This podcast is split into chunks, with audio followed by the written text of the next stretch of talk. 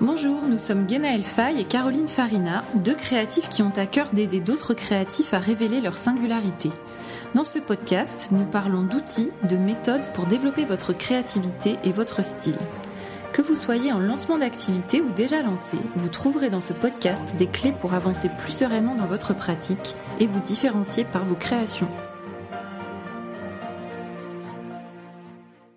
Bonjour, alors aujourd'hui on veut parler d'un sujet euh, qui est la question du job alimentaire. Donc c'est un sujet un peu tabou. Euh, on veut en parler parce qu'on sait qu'il prend de la place dans le quotidien euh, de certains artistes, créateurs, artisans.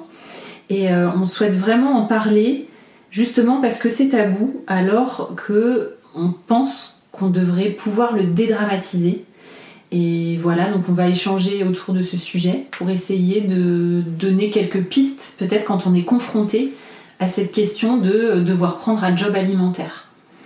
Donc par rapport au contexte, ça peut être, voilà, quand on est lancé depuis plusieurs années, on voit une baisse de revenus dans son, dans son activité, on est confronté temporairement à prendre un job alimentaire.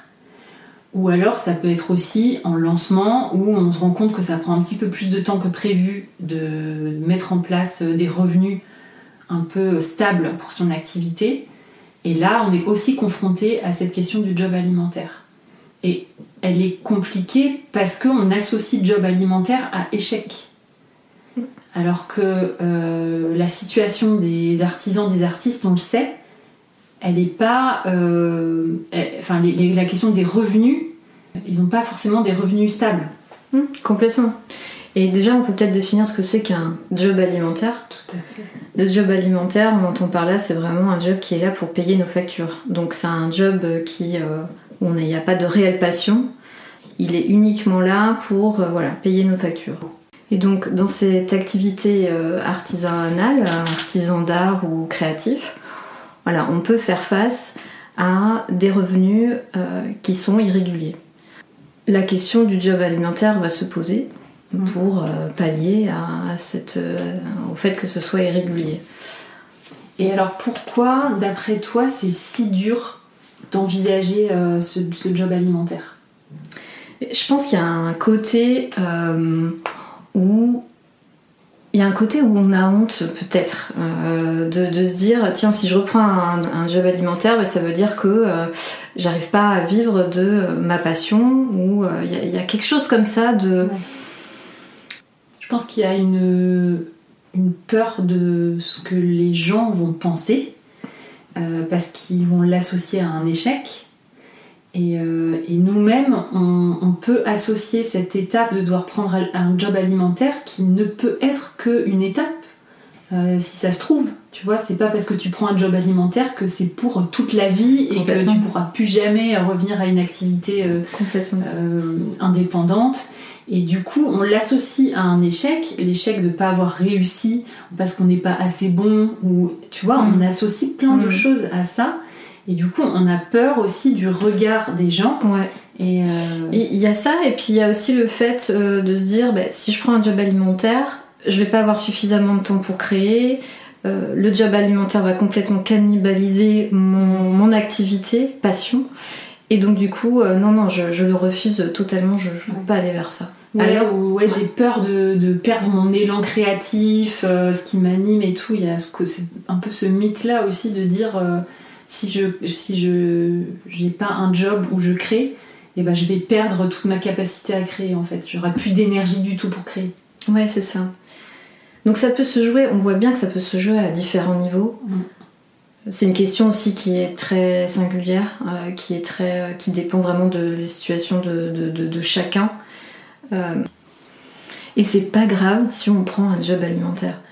Il n'y a pas de jugement à avoir sur le fait de prendre un job alimentaire ou pas. Euh, dans la mesure où euh, on prend ce job alimentaire et il va servir un but euh, précis, par exemple, je veux me former à quelque chose pour monter en compétence dans ma pratique, ok, euh, j'ai pas, j'ai une baisse de revenus, euh, je prends ce job alimentaire là pour financer cette formation, ou ça peut être aussi autre chose pour financer euh, du matériel ou quelque chose, voilà. Donc le job alimentaire, en fait, on va le voir d'une autre manière. On va se dire bon bah ok, je prends un job alimentaire sur tant de mois parce que ça va servir à un but précis. Oui, c'est ça, c'est que ça va t'aider à relativiser par rapport à cette activité qui te procure beaucoup moins de plaisir et dans laquelle tu trouves pas de sens euh, au-delà de euh, payer tes factures, qui est déjà euh, quelque chose quand même d'important. Oui, le regard qu'on va porter sur le fait de prendre ce job alimentaire-là, il va tout changer dans la façon dont on va le vivre. Et peut-être que c'est ça aussi qu'on peut dire quand on est confronté à ça, à cette question-là plutôt que de d'en avoir euh, tellement peur, c'est de regarder à quel objectif euh, ça va servir à plus long terme. Et aussi, pour moi, c'est vraiment de dire, c'est pas une finalité ça peut être vraiment un temps comme ça, on en a besoin parce qu'on a aussi, ça peut être, euh, je sais pas, tu viens d'avoir un enfant euh, ou alors ta valeur famille elle prend beaucoup de place et du coup tu sais que ce temps-là, ça va peut-être prendre 10 ans, 15 ans, le temps que voilà, tu passes aussi plus de temps avec ta famille, ça peut euh, être une des raisons. Donc ça c'est vraiment propre à chacun.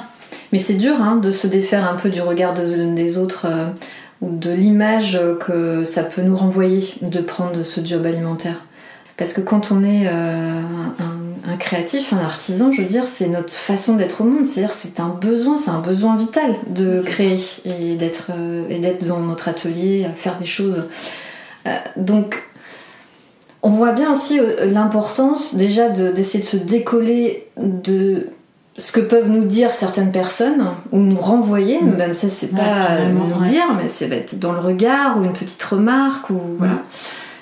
Ouais, c'est ça. Et puis tu sais, il y a, y a, cette chose dont on a parlé qui est. Euh, T'as l'impression que certaines personnes guettent un peu le moment où tu vas rater. Ouais. Tu sais, quand tu, tu te lances dans un nouveau projet et tout ça, tu peux avoir cette. Euh, sans, tomber dans de la parano, mais je pense qu'on l'a tous plus ou moins senti.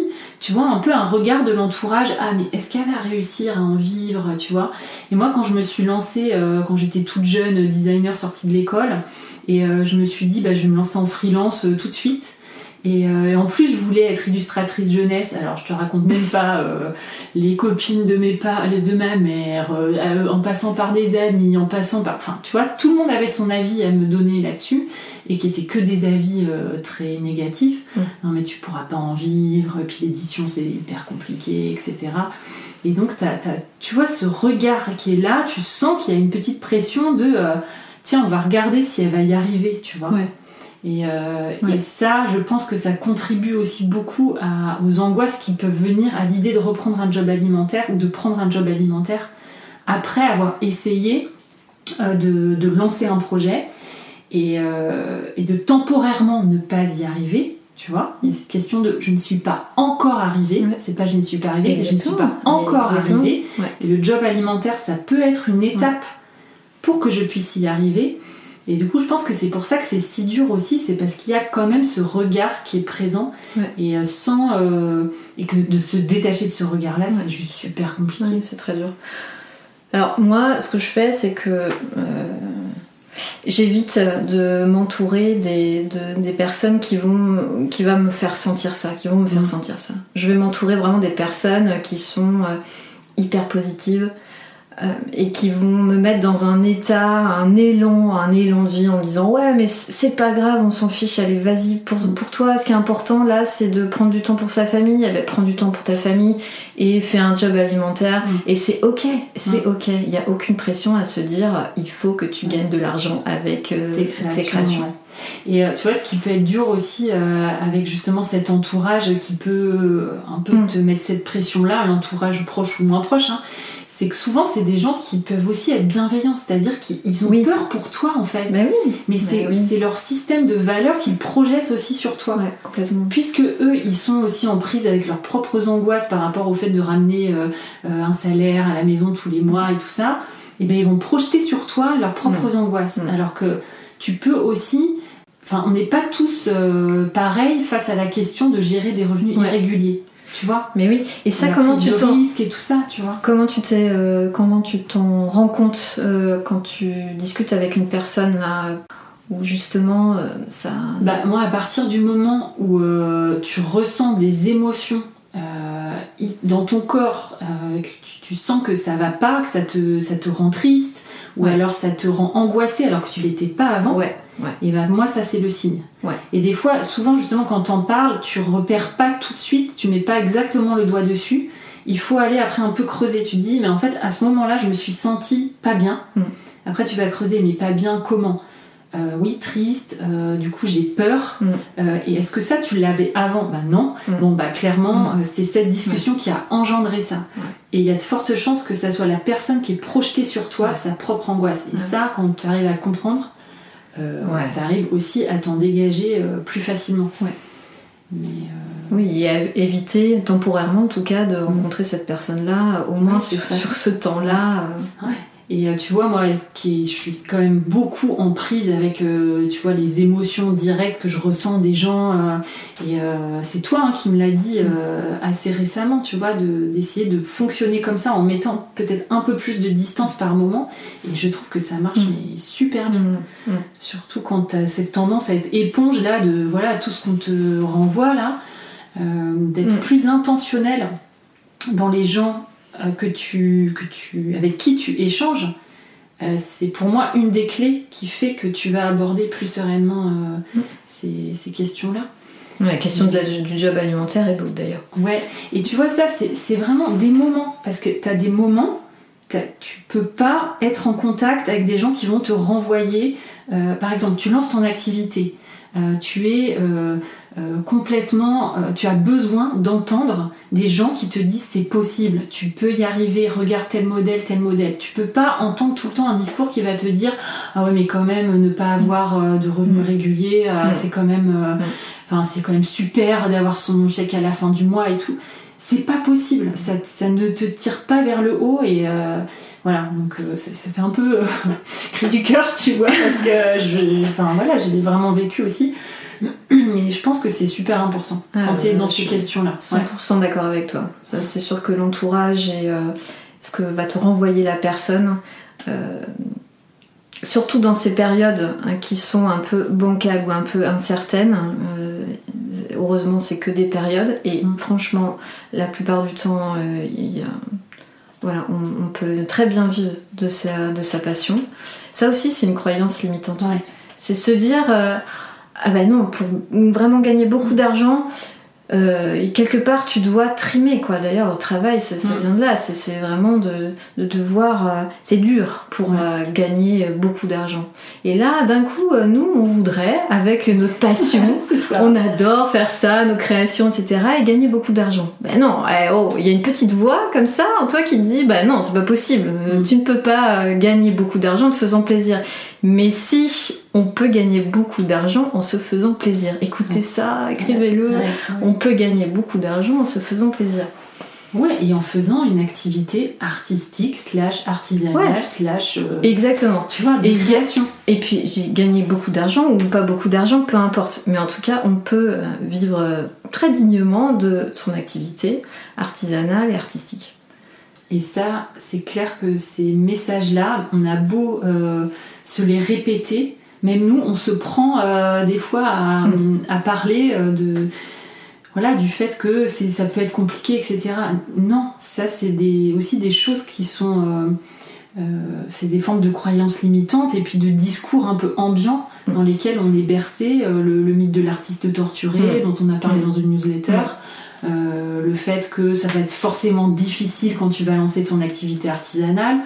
Pourquoi Il y en a qui lancent une activité artisanale et qui y arrivent, donc il n'y a pas de, a pas de fatalité. Euh, et c'est en entretenant aussi ce genre de discours que forcément ça va se répéter. Donc euh, je pense que toutes les deux aussi, on, on a à cœur de, de ne pas véhiculer ce type de message et que de parler de la question du job alimentaire en le dédramatisant, ça va aussi dans ce sens-là. Même si, effectivement, on préférerait qu'il n'y ait pas de questions qui se posent sur le job alimentaire, sauf qu'on sait que c'est pas vrai. Oui, Bon, donc à un moment, c'est pas se voiler la face. exactement. euh, Parlons-en quoi. voilà. Sans tabou. Parlons-en sans tabou. Et euh, peut-être on peut parler, tu sais, d'une lecture qui nous a beaucoup aidé. euh, tu sais, c'est le livre de Elisabeth Gilbert. Oui. On parle, dont on parle souvent parce que bah, parce qu'il est génial. Oui, Elisabeth Gilbert, comme par magie. Ouais, c'est ça. Donc elle, elle est écrivaine. Euh, elle a écrit pendant des années euh, avant d'écrire un best-seller. Elle était journaliste, je crois, avant de publier son, son livre euh, Mange Prix M. Euh, et donc elle a, elle a théorisé, en fait, dans Comme par magie, cette question de vouloir à tout prix monétiser ses créations. Parce que derrière le job alimentaire, quand tu es créatif, euh, voilà, quand tu as une entreprise créative, c'est aussi la question de forcément vouloir monétiser tes créations. Mm. Et elle, elle a eu un, un discours plutôt hyper déculpabilisant, Mm. où elle va euh, expliquer que euh, voilà, demander à tes créations de payer tes factures, c'est pas forcément un chemin, c'est pas le seul chemin. Euh, et que même ça peut être justement hyper euh, culpabilisant Mm. et, et source de beaucoup d'angoisse en fait. Mm. Et créer des blocages euh, créatifs par cette pression que tu mets sur le fait de vouloir, de vouloir monétiser tes créations. Donc on vous conseille aussi ce livre, ça peut, si en tout cas vous, ça vous parle ces mots-là, sur est-ce que je dois à tout prix monétiser mes créations, ben allez lire parce que ça, ça déculpabilise. Ouais, moi ça a été vraiment euh, hyper déclencheur quand euh, j'ai euh, lu son livre et que j'ai vu, bah oui, en fait, c'est sûr, demander à mes créations de payer mes factures, mais c'est une, une pression incroyable qu'on peut se mettre et les tensions que ça amène, les blocages, c'est pas possible. Donc se dire, ok, j'ai un job alimentaire à côté, bah, il n'y a pas de.